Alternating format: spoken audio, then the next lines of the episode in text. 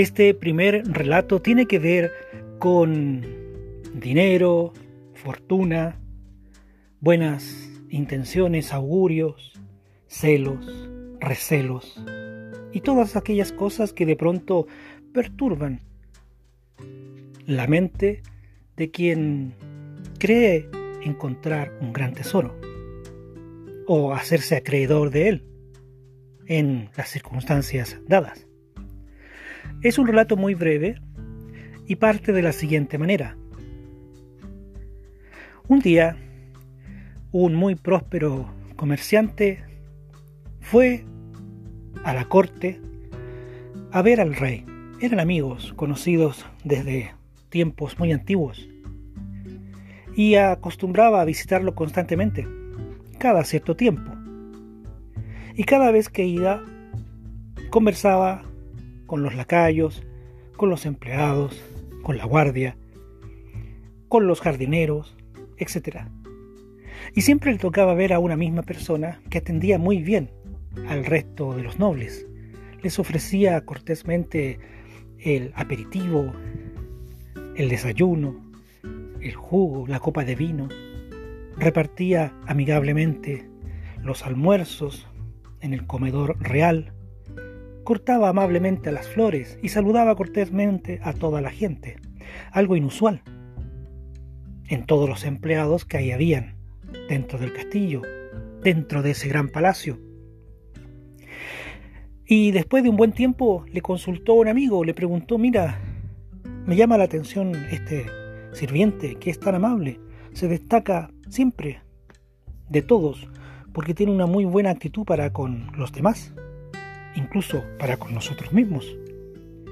Y él le dijo, el amigo, le responde que ese hombre no está contaminado con el número 99. ¿Qué es eso? preguntó extrañado el comerciante. Ah, es algo importante.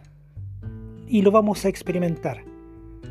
Hoy a la noche me acompañarás y le dejaremos un obsequio a ese hombre y verás cómo cambia de actitud. Terminó la jornada, comenzó el atardecer, se juntaron en una callejuela de la pequeña ciudad y ambos caminaron hasta la casa donde este sirviente vivía. Primero observaron que nadie los viera y se acercaron a una de las ventanas de la casa, observando que se veía un hombre muy feliz. Brindaba con sus hijos, con su esposa y jugaba con los más pequeños. Al parecer eran sus nietos. El hombre saca de, sus, entre sus vestimentas una bolsa llena de monedas, monedas de oro. Golpea la puerta frenéticamente y deja caer las monedas para que se sienta el ruido. Y rápidamente le pide al amigo que se esconda. Rápidamente buscan escondrijos y desde la oscuridad de los rincones observan que el hombre abre la puerta se asoma hacia el exterior. No ve a nadie a través de las sombras que rodean todo ese lugar, pero sí encuentra la bolsa. La recoge, la abre, ve de que hay monedas de oro y rápidamente entra a la casa. El hombre, indudablemente, no podía ser visto por estos dos nobles que le habían dejado ese obsequio a modo de experimentación. Por lo tanto, decidieron irse.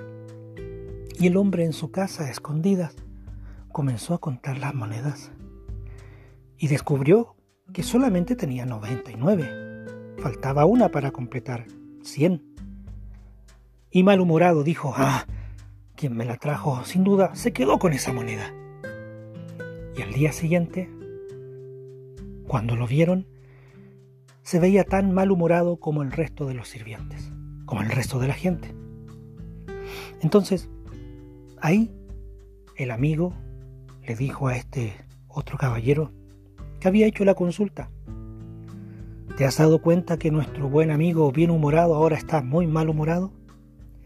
Porque sabe y piensa que quien le llevó las monedas le robó una moneda. Y todas las personas que tienen riquezas, en cierta medida, tienen esa actitud siempre de andar malhumorados, porque piensan que alguien les ha sacado algo que les pertenecía. Por eso, nunca, nunca jamás hay que andar malhumorado. Y lo que llega no interesa de cómo llegue, ni de cuándo llega, ni de cuánto es. Lo que interesa es recibirlo, aceptarlo, agradecerlo y disfrutar y proyectarse, enriquecerse, no en términos tal vez de dinero, pero sí de espíritu, de alegría y de agradecimiento por el aporte inesperado que ha llegado.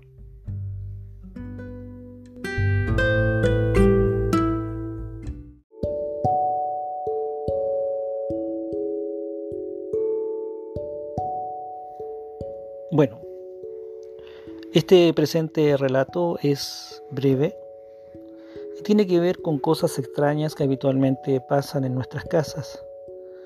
Y va a depender, por supuesto, del entorno en donde se desarrolla la historia.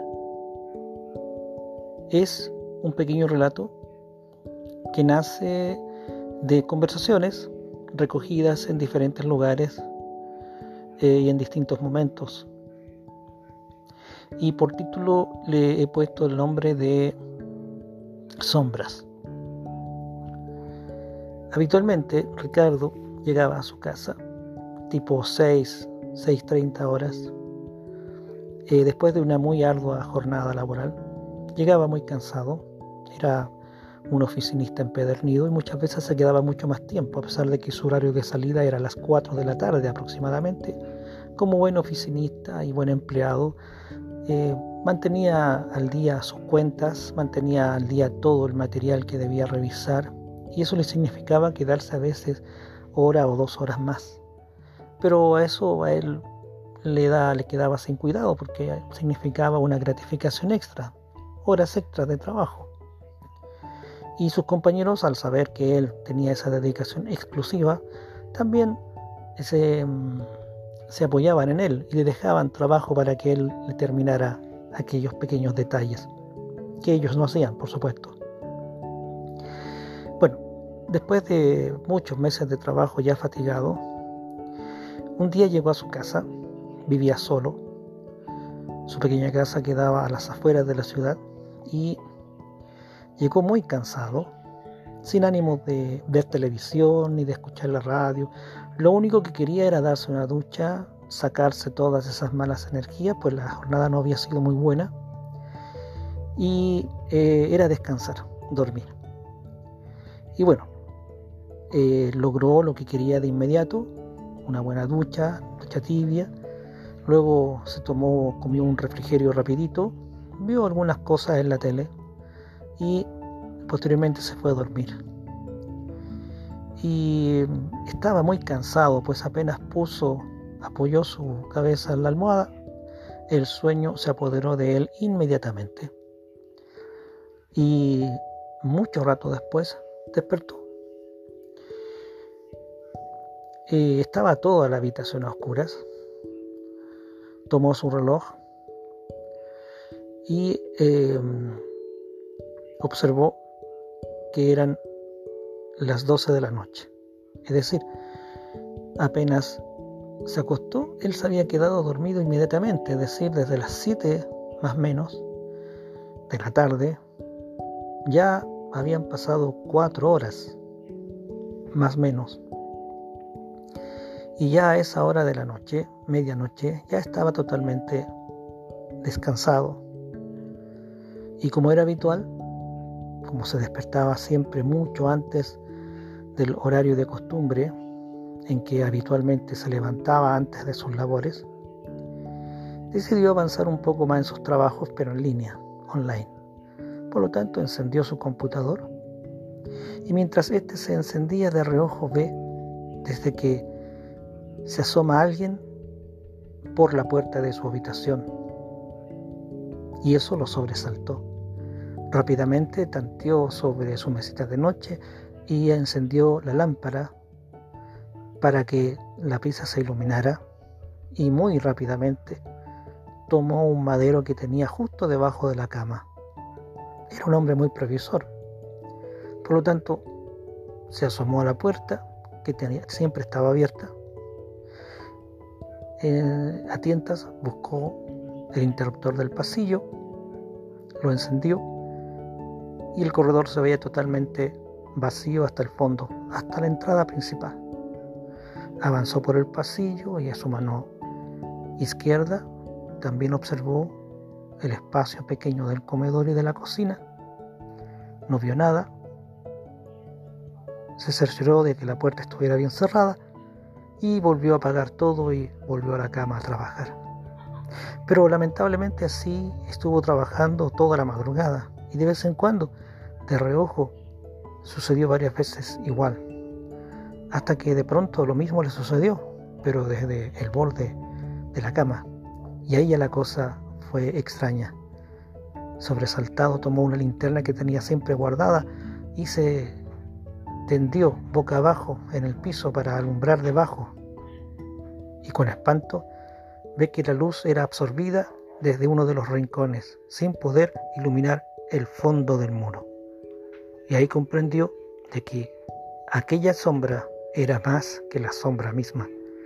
Había otra cosa ahí, Rápidamente se armó de valor, cogió la cama y la arrastró para despejar y ver lo que había al otro extremo de la cama.